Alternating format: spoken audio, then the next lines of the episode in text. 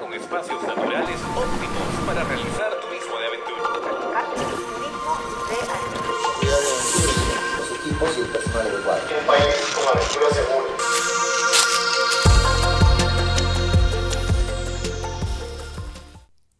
Hola, bienvenidos al quinto episodio de tu podcast Turismo de Aventura en el Perú. Mi nombre es Aldo Saavedra Romero y soy tu líder de aventura. Este podcast te brinda cada quincena información relevante y de utilidad, con una visión simple, pragmática y realista del turismo de aventura, gracias a Desert Expeditions.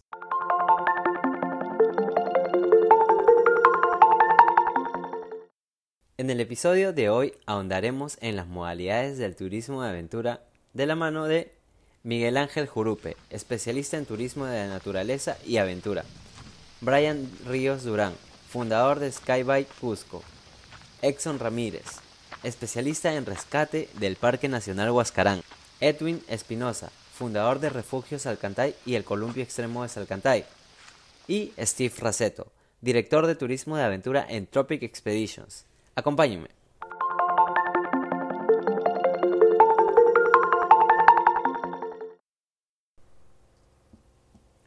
Nuestro país posee una gran diversidad de territorios, climas, microclimas, especies, zonas de vida y ecosistemas. Considerando nuestra biodiversidad, el científico e investigador Antonio Braque analizó y organizó las características geográficas, físicas y químicas comunes en un territorio y postuló una distribución del Perú en 11 ecorregiones. Pero, ¿qué es una ecorregión? Una ecorregión es la forma dinámica de ver tu territorio, el cual tiene una vocación para la realización de algunas actividades al aire libre.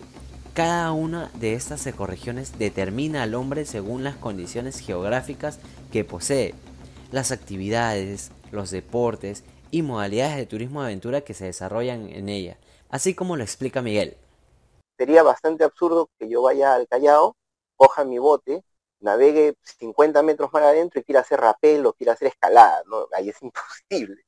No puedo escalar el agua. El condicionante geográfico va a decir qué deporte puedo hacer. Para conocer más de las 11 ecorregiones y las modalidades que se desarrollan en ellas, sigamos escuchando a Miguel y recorramos juntos nuestro territorio. Y comenzamos con nuestro mar. Tenemos el, el mar frío y el mar del Niño. En ambos tienes para hacer buceo de superficie en el mar del Niño, buceo de profundidad en el mar frío. ¿Y por qué esa diferencia? Porque en, la corriente del Niño las aguas son más transparentes. Al ser más cálidas, retienen menos oxígeno y por lo tanto hay menos, menos plancton y menos biodiversidad. Pero ojo, menor cantidad pero también más variedad. Y esa variedad hace interesante el buceo de superficie y las aguas claras lo facilitan. Mientras que en el mar las aguas más oscuras, ¿no? nuestras playas verdes, hacen excelente el buceo de profundidad porque es muy, muy fácil en ciertas temporadas, en, en lugares especiales, encontrarte pues con, con cardúmenes de 10.000 peces nadando juntos. O imagínate, te sumerges en el agua, comienzas a bucear en un bosque de algas aeríferas con algas de 12 metros ondulando, mientras que las sardinas entran y salen entre ellos. El paisaje que te acabo de escribir está a la vuelta de la isla San Lorenzo, aquí en el Callao. Vamos subiendo y entramos al desierto, y en el desierto tenemos el sandboarding, los recorridos 4x4, el trekking de arena, que es fantástico. Aquí en el Perú ves desierto de escombros, de arena, de rocas, de tilancias, de nostoc, en seis horas de caminata. Seguimos subiendo y nos encontramos nos encontramos con el semidesierto y estamos entrando ya en la serranía esteparia. La serranía esteparia te comienza a ofrecer oportunidades de hacer escalada en roca, de hacer rapel, de hacer caminatas, rodeado de, unos paisajes increíbles. Sigue subiendo, la Puna y los Santos Andes te están esperando para que escales hielo. Además de que puedas hacer recorridos en las planicies puneñas, en los semidesiertos del Andino. Tal vez el ecosistema más cruel del Perú, donde la diferencia entre el día y la noche puede representar 56 grados. Puedes tener menos 25 grados de día y menos 25 grados de noche y 31 grados de día. Y allí no mueres, te pasas hacia el otro lado, perdón, te desvías un poquito hacia el norte, entras al páramo y en el páramo tienes una puna húmeda. Imagínate eso, la puna pero húmeda. En vez de lichu seco tienes hierba verde, con unos paisajes de rocas están diciéndote, eh, eh, escálame, búscame. Bajamos un poquito más allí en el norte, te encuentras con este, los bosques secos, donde puedes caminar entre pavas aliblancas y, y cortarramas, bajas un poquito más y tienes el bosque tropical del Pacífico. O sea, imagínate la Amazonía trasladada a la, a la, ribera de la playa, a pocos kilómetros del mar que incluso alberga a las, a únicas variedades de mono, el machín blanco y el, el coto aullador del Pacífico, las únicas variedades de mono que encuentras en la costa y que son nativos de la costa. Después que te regocijaste con eso, regresas otra vez, te vas a, la selva alta, donde el barranquismo te está esperando. Y por si eso fuera poco, además del barranquismo tienes para hacer cualquier cantidad de peleo. Seguimos bajando y en la selva baja el paraíso, una explosión de biodiversidad con cientos de especies esperando ser descubiertas, con millones de insectos con posibilidades científicas increíbles, esperando para hacer observación de aves, para hacer stand-up paddle, para hacer kayak de río.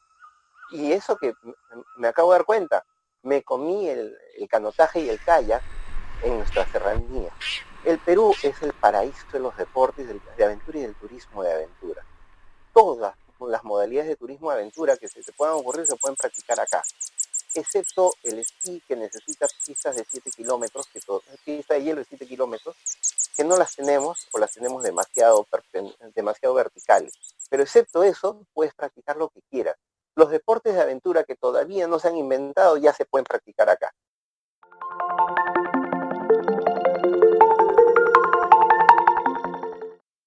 Recordando la definición de turismo de aventura de la ATA, para vivir una experiencia aventurera auténtica debemos relacionar tres componentes.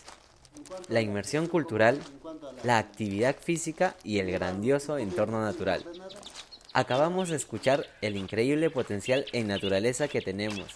Sin embargo, detengámonos a pensar qué nos falta desarrollar para generar ventajas competitivas y ofrecer experiencias seguras y de calidad a los turistas. Necesitamos implementar ventajas competitivas, entre ellas el acceso, las condiciones de hospedaje, la capacitación de personal especializado y el reconocimiento de personal especializado y la preparación de terreno. Porque tú sabes, eh, funciona muy bien la escalada en el Perú, pero necesitamos, por ejemplo, más vías ferratas para acceder a un público más grande necesitamos señalizar, que es la mínima condición que le pedimos a cualquier locación. Necesitamos implementar servicios de emergencia. Y tenemos en los bosques, en los bosques andinos un gran potencial no solo para caminata y escalada, sino también para observación de naturaleza y para instalación de zip line, de zip cycle, de columpio extremo. Pero además, para competir será necesario evaluar y exigir el trabajo del gobierno en temas de seguridad, salud y la conservación de los recursos naturales y culturales. Primero, para beneficio de los pobladores locales y después de los potenciales visitantes a estos recursos.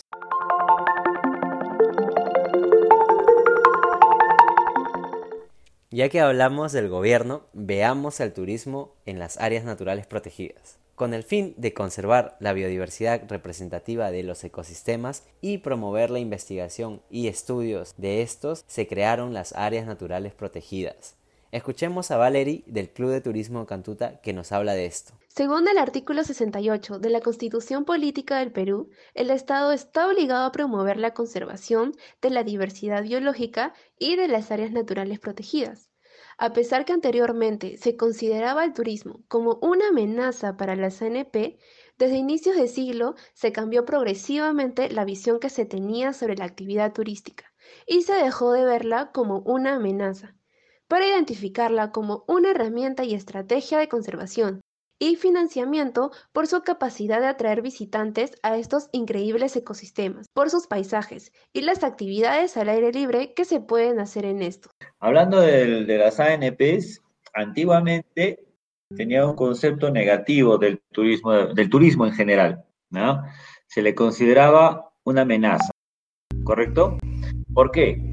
Porque los turistas eh, generaban basura, porque los turistas salían los senderos existentes, porque cazaban, eh, intentaban agarrar animales, le daban de comer a los animales, eh, cortaban flores, subían a los árboles para hacer fotos, una serie de acciones que eh, se consideraban, o sea, solo se veía esa parte negativa de la actividad turística, ¿no? En cambio, desde el 2010, el Servicio Nacional de Áreas Naturales Protegidas ha cambiado esa visión y actualmente se considera el turismo primero como una herramienta financiera y, segundo como una herramienta de conservación.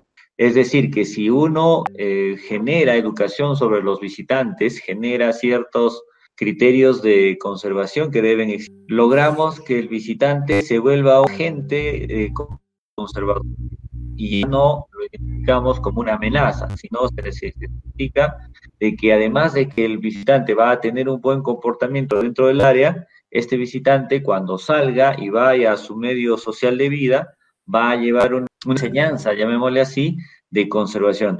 Acabamos de escuchar a Exxon Ramírez, especialista en rescate del Parque Nacional Huascarán.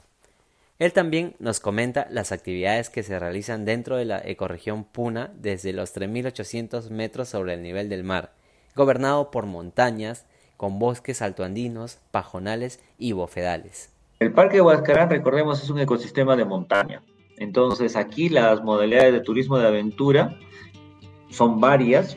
Fundamentalmente tenemos trekking, ya sea de un día o de varios días, que es el más masivo, es el que más gente lo desarrolla, porque no es una actividad que requiera gran conocimiento técnico y muchos implementos, digamos, son implementos relativamente básicos los que se usan, y montañismo, ¿no? Desde escalar montañas pequeñitas y fáciles, como podría ser el pico Mateo del Nevado contra Hierbas, Alterno a estos dos, se hace también bicicleta de montaña, se hace como una subespecialidad del montañismo la escalada en roca.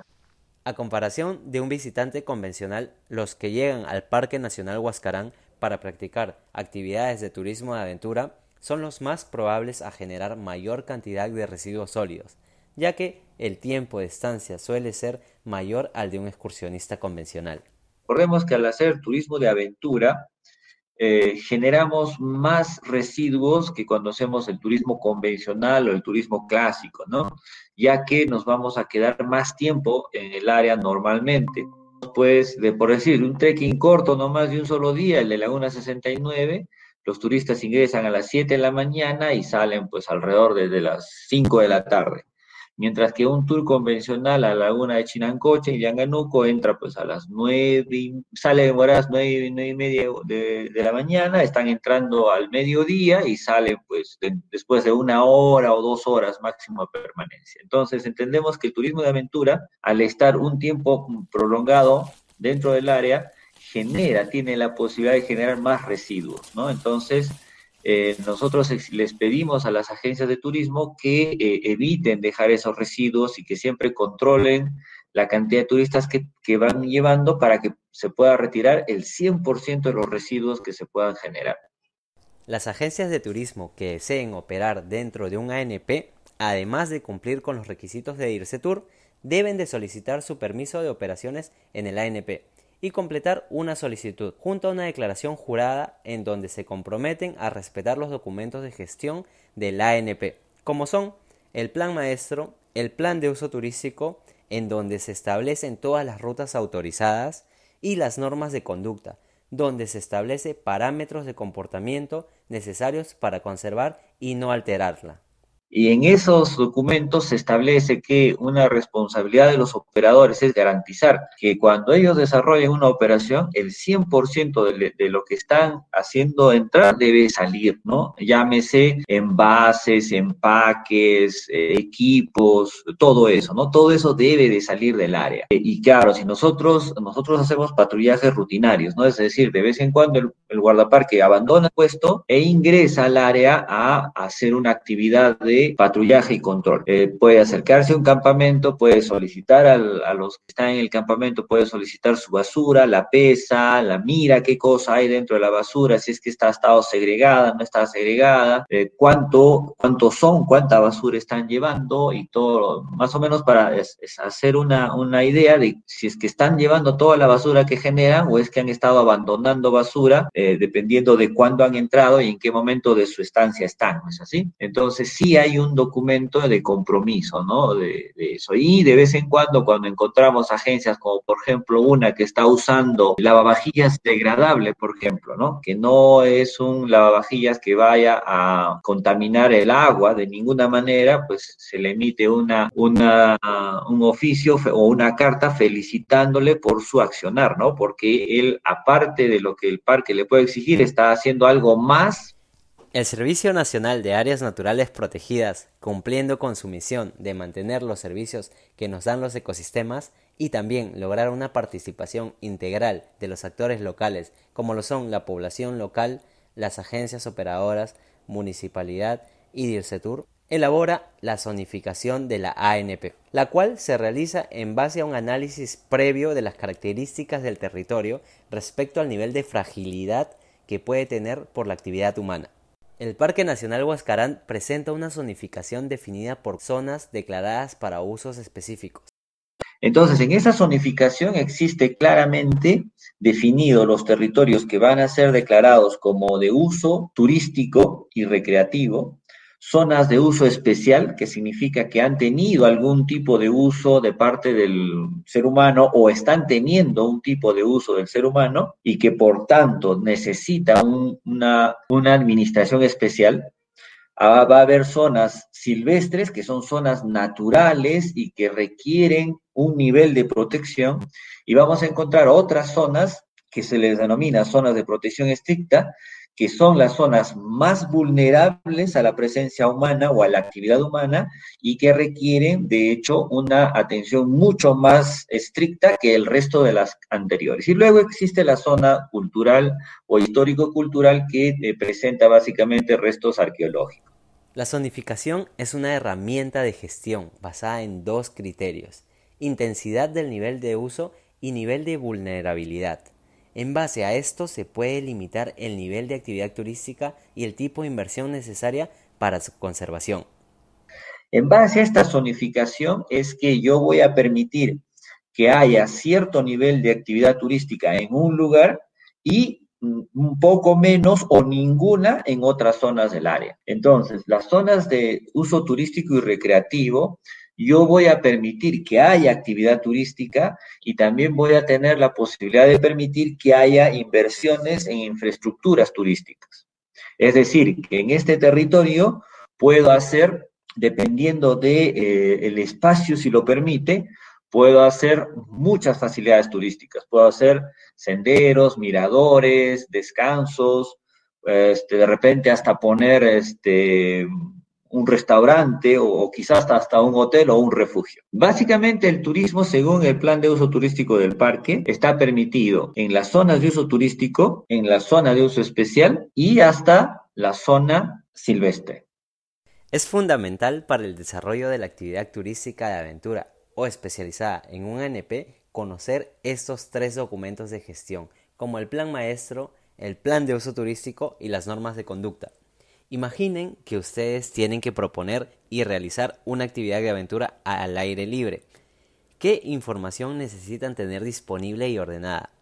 Serán las rutas de acceso, las vías de evacuación, los miradores, las áreas de campamento, áreas donde se realizan las actividades de aventura. Esto considera el CERNAM, priorizando a la biodiversidad de esta forma se aseguran que el turismo sea responsable y no genere impactos negativos en la flora, fauna y el recurso y sus poblaciones. Otro tema importante que nos menciona Exxon desde su rol de especialista en rescate es su percepción de la informalidad en el Parque Nacional Huascarán.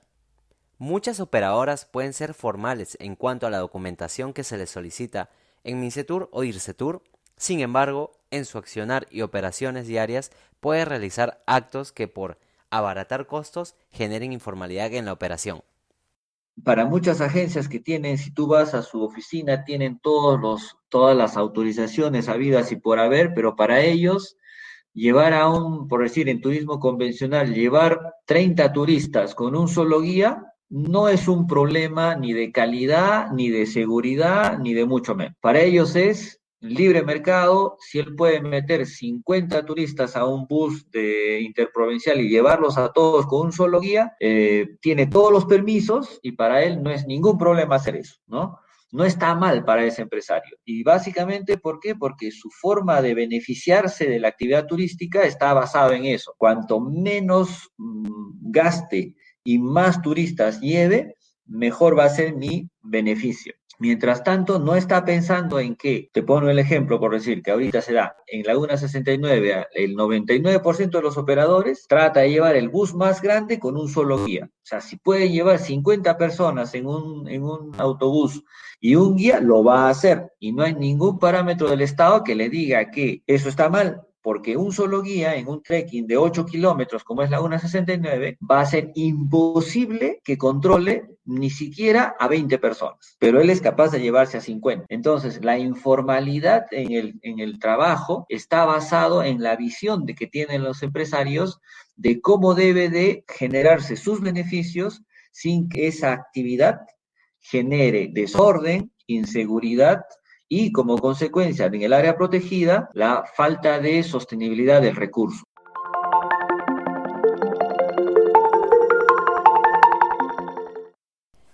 Para el desarrollo de la actividad turística, independientemente si es de aventura o no, se debe considerar la vocación turística del lugar, reconociéndose los valores y atributos que posee éste y evaluar si el lugar atrae visitas o no. Para identificar un recurso turístico debemos considerar distancias, tipos de acceso, infraestructura básica de fuera del recurso, temporadas de visitas y también los servicios turísticos actuales colindantes al recurso.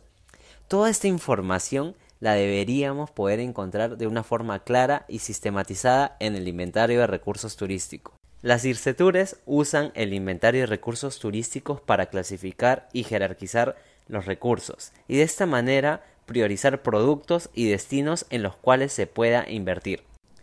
En el caso de los recursos y las locaciones en donde se realizan actividades de turismo de aventura, algunas están en el inventario de recursos turísticos y otras no, pudiendo ser esto una debilidad para el desarrollo de las que aún no se han registrado, como por ejemplo el río Lunahuaná, el desierto y dunas de Huacachina, Chicama, la ola izquierda más grande del mundo, o su playa, y Rupak, con su ruta de caminata y campamento, entre otros.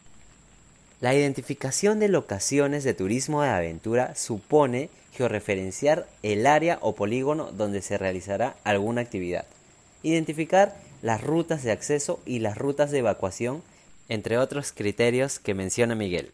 Es importante tener bien definida cuál es la actividad para poder precisar sus parámetros para poder encontrar la forma más segura de realizarla, para poder medir su impacto en el turismo y en la sociedad peruana y en el desarrollo del país. Por eso es importante tener bien definida y bien autorizada cada modalidad. Lo mismo pasa con las locaciones. En muchos creemos, muchos nos emocionamos y creemos que todo es turístico, que cualquier lugar que nos parece bonito puede ser turístico, pero es necesario ver si va a tener el acceso apropiado, si va a tener las facilidades para evacuar un accidentado, que no es algo que sucede todos los días, pero cuando sucede hay que tenerlo listo, si va a permitir una buena comunicación con el exterior en caso de emergencia, si te va a permitir una buena evacuación en caso de desastre natural. Por eso es importante. Además, tener el lugar eh, autorizado, tener la locación autorizada significa tener toda la locación mapeada, ploteada, haciendo muy fácil una operación de búsqueda y rescate y además permitiendo a cualquier nuevo operador conocer con facilidad cuáles son los recursos que el lugar le otorga.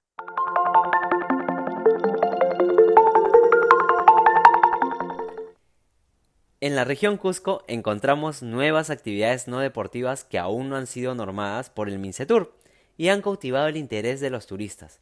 Estas actividades son Skybike o Zipline Bike y Columpio Extremo. Edwin Espinosa, gerente del Refugio Salcantay, nos cuenta sobre el origen de crear un columpio extremo en Cusco y los atributos de su locación ya que es una ruta alterna a Machu Picchu por el Salcantay, en el anexo de Soraipampa, distrito de Moyepata. Estamos ubicados a los, aproximadamente a los 3.900 metros sobre el nivel del mar, caso Soraipampa, y donde se encuentran las actividades de aventura. Tenemos al fondo como el telón el Salcantay, el Humantay, y a 45 minutos de caminata está la laguna de Humantay. Es por la, por la vista que se tiene. En el tema de geografía, como hay eh, las cordilleras, los picos, las nubes que vienen de la parte baja de Moyepata, digamos, hacen que sea un entorno bastante, que cuando el turista está en el cable de Chiclayo, en el Columbio, eh, tiene diferentes experiencias que puede sentir, eh, tanto por el salcantay en la vista y tanto por las nubes bajas que van subiendo. Yo trataba de buscar una experiencia no tan extrema como escalar en Salcantay o otros picos eh, técnicos como estos, pero quería reducir esa experiencia a una experiencia que cualquier pasajero lo podría realizar. Entonces, en el columbio, balanceándome en un columbio de niños, eh, sentía que se podía adquirir esa misma adrenalina. Cuando uno estaba en una pared, digamos, plomo, de 90 grados, 85 grados, y sientes que, que el cuerpo ya no te resiste, sientes una adrenalina que no lo puedas controlar entonces eh, me di cuenta que si el columpio era más grande, comencé a hacer el columpio de, de cuatro metros en el agua, puse, digamos, lo más que podía. Y pues entonces me di cuenta que sentía la misma adrenalina cuando te van a soltar, sientes esos primeros segundos de un columpio gigante, una adrenalina que no la puedes controlar. ¿Por qué? Porque hay una persona que te va a lanzar. Entonces quería conseguir, es ahí donde nace el columpio. Y también cuando estás tú en una montaña escalando y puedes ver el amanecer, el atardecer, o ciertos episodios de un paisaje inigualable, una escalada. Entonces decía, ¿cómo puedo resumir esas dos experiencias? Vivir eh, la imagen del Salcantay conjuntamente con eh, la experiencia de escalar una montaña. No encontraba hasta que el columpio me la dio. Haremos una breve pausa. Te prometo que será breve. ¿Ya conoces Educacide? Educacide desarrolla agentes de cambio que contribuyen con el desarrollo sostenible del turismo a través de la educación e información analítica de los profesionales de turismo. Educacide propone la educación como pilar fundamental para el desarrollo de una sociedad que proponga y sume esfuerzos coherentes. Desde el 2014 brindan capacitaciones, asesorías, investigaciones y accionan en sinergias con diferentes actores públicos y privados en el desarrollo de los profesionales en turismo destacando en temas de gestión, planificación, proyectos en turismo y gestión pública, colaborando con profesionales de intachable trayectoria y ética. Esto fue breve. Siempre cumplo mis promesas. Desde el distrito de Cachimayo, en la provincia de Anta, Brian Ríos Durán nos cuenta la importancia de su distrito para su emprendimiento y la motivación que tuvo para emprender una nueva modalidad de turismo de aventura. Eh, bueno, básicamente eh, lo más importante es porque el tema paisajístico, ¿no? Lo natural. Eh, frente al otro, la ubicación también, porque de ahí hasta Cusco estamos como a 20 minutos. Y lo más importante porque en ese lugar ya veníamos trabajando más de 8 años, el tema lo que es escalada. Entonces lo que le hemos hecho acople a esto, ¿no? Y lograr un circuito, que no solamente sea el Skybike, sino que realizamos otros, otros tipos de actividades, ¿no? Frente a esa experiencia ya de por años y viendo el espacio, también viendo el, lugar donde, donde se realizan los anclajes son sólidos, entonces se tomó la decisión de que era un buen lugar, ¿no? ¿Por qué no apostar en este lado? Obviamente que de repente hay otros espacios en el famoso Valle Sagrado, pero lo más importante para nosotros es el tiempo, ¿no? Optimizar el tiempo, de que el circuito empiece en menos tiempo y también de que las personas que nos visiten no estén viajando dos, tres horas, ¿no? En cual lograría el aburrimiento o cansancio, ¿no? Y frente a ese tiempo tan corto, las personas que vienen lo dicen que no es muy lejos, ¿no? Eso en realidad se puede realizar esta actividad en mediodía y también en la tarde pueden realizar otras actividades, ¿no?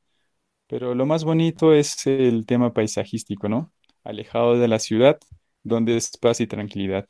Bueno, la incentivación más que personal y también veo en el grupo con los que los que trabajan es el de sobresalir adelante, ¿no? El de demostrar que, que hay talento y que también hay compromiso y también profesionalismo en lo que realizamos, ¿no? Obviamente con las personas que, que cuento o contamos son jóvenes, jóvenes por medio de 29 años o 28, y el cual tienen las ganas, ¿no? Las ganas de, de ganarse sonrisas, sonrisas, las ganas de, de buscar clientes satisfechos, las ganas de demostrar que, que sí se puede y que también eh, podemos ser eh, un medio de ejemplo para nuestras familias y qué más, ¿no? Para las, las, personas pequeñas y de esa manera de repente lograr objetivos de temas económicos, pero con el fin de apoyo, ¿no? Apoyo solidario a personas eh, que no lo tienen, a niños, tantas personas que por ahí están y nosotros nos sentimos comprometidos con ello, ¿no? Sigamos descendiendo desde la Puna, nos trasladamos hacia la selva alta, donde Steve Raceto, director de turismo de aventura en Tropic Expeditions, nos comenta sobre la locación en donde operan modalidades con base deportiva certificadas como el barranquismo y también el rapel. Estamos privilegiados de estar en, en Selva Central y casi todas las rutas que operamos son dentro de la Selva Central del Perú. Y es realmente mágico como uno se, se adentra a la selva unos 30, 40 minutos y ya te desconectas a la ciudad, te desconectas a la civilización, empiezas a, a entrar a pequeños cañones de agua, la, la vegetación se vuelve más espesa, tienes una inmensidad de tonalidades de color verde que hace que te sientas en otro mundo realmente. Entonces, aquí viene lo importante. No es simplemente lo bonito de ver y, sacar fotos, sino hacer que la gente disfrute, se comprometa y se dé cuenta lo frágil que es este ecosistema, ¿no? Es, es tan lindo, se puede ver tan grande, pero es un ecosistema realmente frágil. Entonces, en la ruta les explicamos el por qué existe, desde por qué camina una hormiguita llevándose una hoja, hasta por qué tenemos temporadas marcadas de lluvias, por qué los climas acá son tropicales, mm, por qué debemos cuidar los ríos, por qué debemos evitar depredar. Entonces, cada paso es una oportunidad distinta para mostrarle a las personas la importancia de la naturaleza. Y en realidad la naturaleza es tan perfecta que cada cosa que hay encaja, encaja con una perfección maravillosa. Entonces, hacer que las personas disfruten eso es nuestra, nuestra segunda misión. Después de velar por su seguridad, es hacer que ellos entiendan lo, lo importante que es cuidar estos ecosistemas. Mientras más larga sea la ruta para iniciar al punto, para llegar al punto de inicio de la actividad, vas a tener más tiempo de conocer a tus pasajeros. Dos rutas de barranquismo muy básicas que nosotros tenemos, una se llama Aventura Cabur y otra es el Cañón del Río Borgoña. Para llegar al inicio o para llegar a la quebrada, se hace una caminata de aproximadamente 40 minutos, o cualquiera de ellas. Y en esos 40 minutos tú te vas a dar cuenta si el pasajero camina bien, si el pasajero sabe balancear su peso, te vas a dar cuenta si es que tiene equilibrio, mmm, se vas a dar cuenta si es que tiene cierto criterio, y ahí tú vas a ir evaluando, ¿no? Entonces, aplicamos una técnica de, de trekking, siempre los, curiosamente, siempre los más lentos los ponemos adelante, porque si los ponemos atrás, los dejamos, en cambio si los ponemos adelante, los más rápidos se adaptan al ritmo de los lentos, y así todos pueden ir a un solo ritmo, ¿no? Y bueno, es turismo, no somos soldados, no vamos a ir marchando, no vamos a ir corriendo, vamos parando, caminando, haciendo fotos. Yo me cuelo en todos los selfies de los turistas. Eh, si tenemos suerte por ahí, encontramos frutas, podemos hacer observación de algunas aves, insectos, con suerte animales más grandes como monos, ardillas, algunos pequeños roedores. Entonces, la idea es que el, el turista vaya conociendo, vaya disfrutando y tú también vayas conociendo con qué personas vas a trabajar. Cosa que cuando ya inicies la actividad, ya sabes quiénes son más diestros, quiénes tienen un poco más de fuerza un poco más de resistencia. Inclusive puedes identificar quiénes te pueden apoyar si en algún punto necesitas un apoyo adicional. Y eso te va a generar un, un mejor manejo del grupo, ¿no?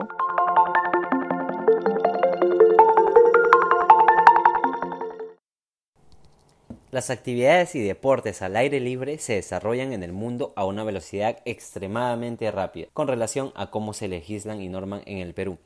Los empresarios, emprendedores, líderes, la academia, todos pensamos siempre en innovar, proveer nuevas experiencias. Para esto es importante considerar ciertos criterios básicos. Si vamos a proponer o desarrollar una nueva actividad al aire libre como bici lancha o shuttle bike, hydrospeed o wave ski, inclusive escalada de cataratas, entre otros, primero tendremos que conocer lo siguiente. ¿Para quién? Cuando proponemos una actividad al aire libre, generalmente lo hacemos para que más personas conozcan y disfruten la actividad, el paisaje y los beneficios de estar al aire libre. ¿Quién será el público que consuma esta oferta? ¿Será público local, regional, nacional o tendrá la actividad la capacidad de atraer extranjeros? Este es un tema que hay que considerar mucho para poder luego evaluar el nivel de inversión que hagamos de acuerdo al objetivo de la empresa y el desarrollo del turismo que tenga la región.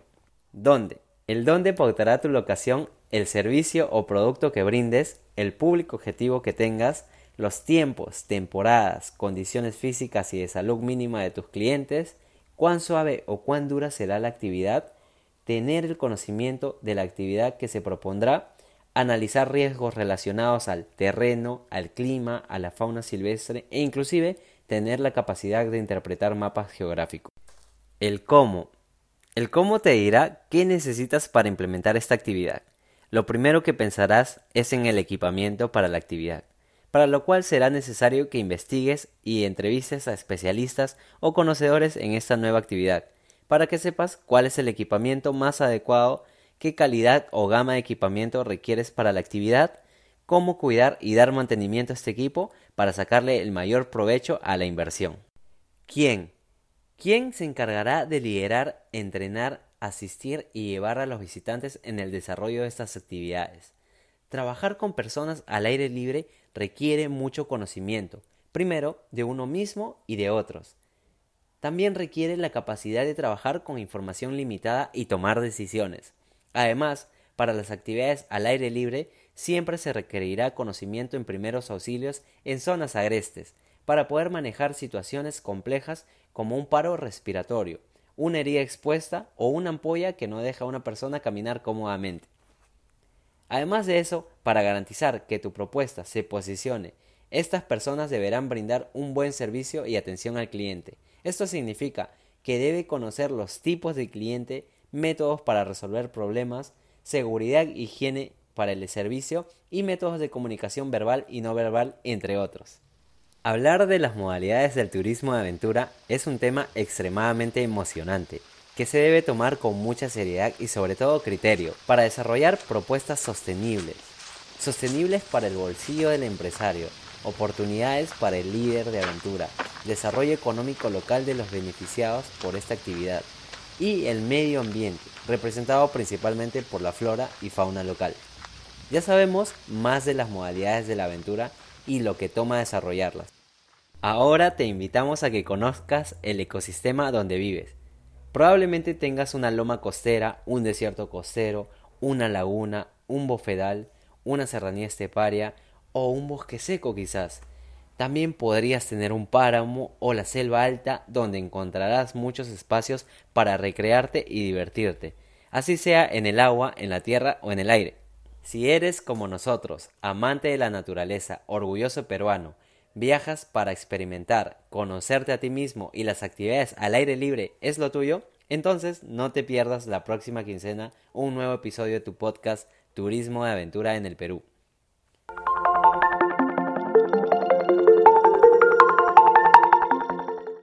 Los invitamos a escuchar y leer este podcast en nuestro blog en www.desertexpeditions.com.p y también escucharnos en Spotify, Google Podcast, iPodcast, YouTube o Facebook y descarga el episodio para que lo lleves donde vayas y compartas con tu comunidad.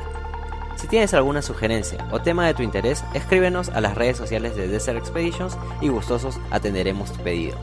Soy Aldo Saavedra Romero, nos vemos en el siguiente episodio.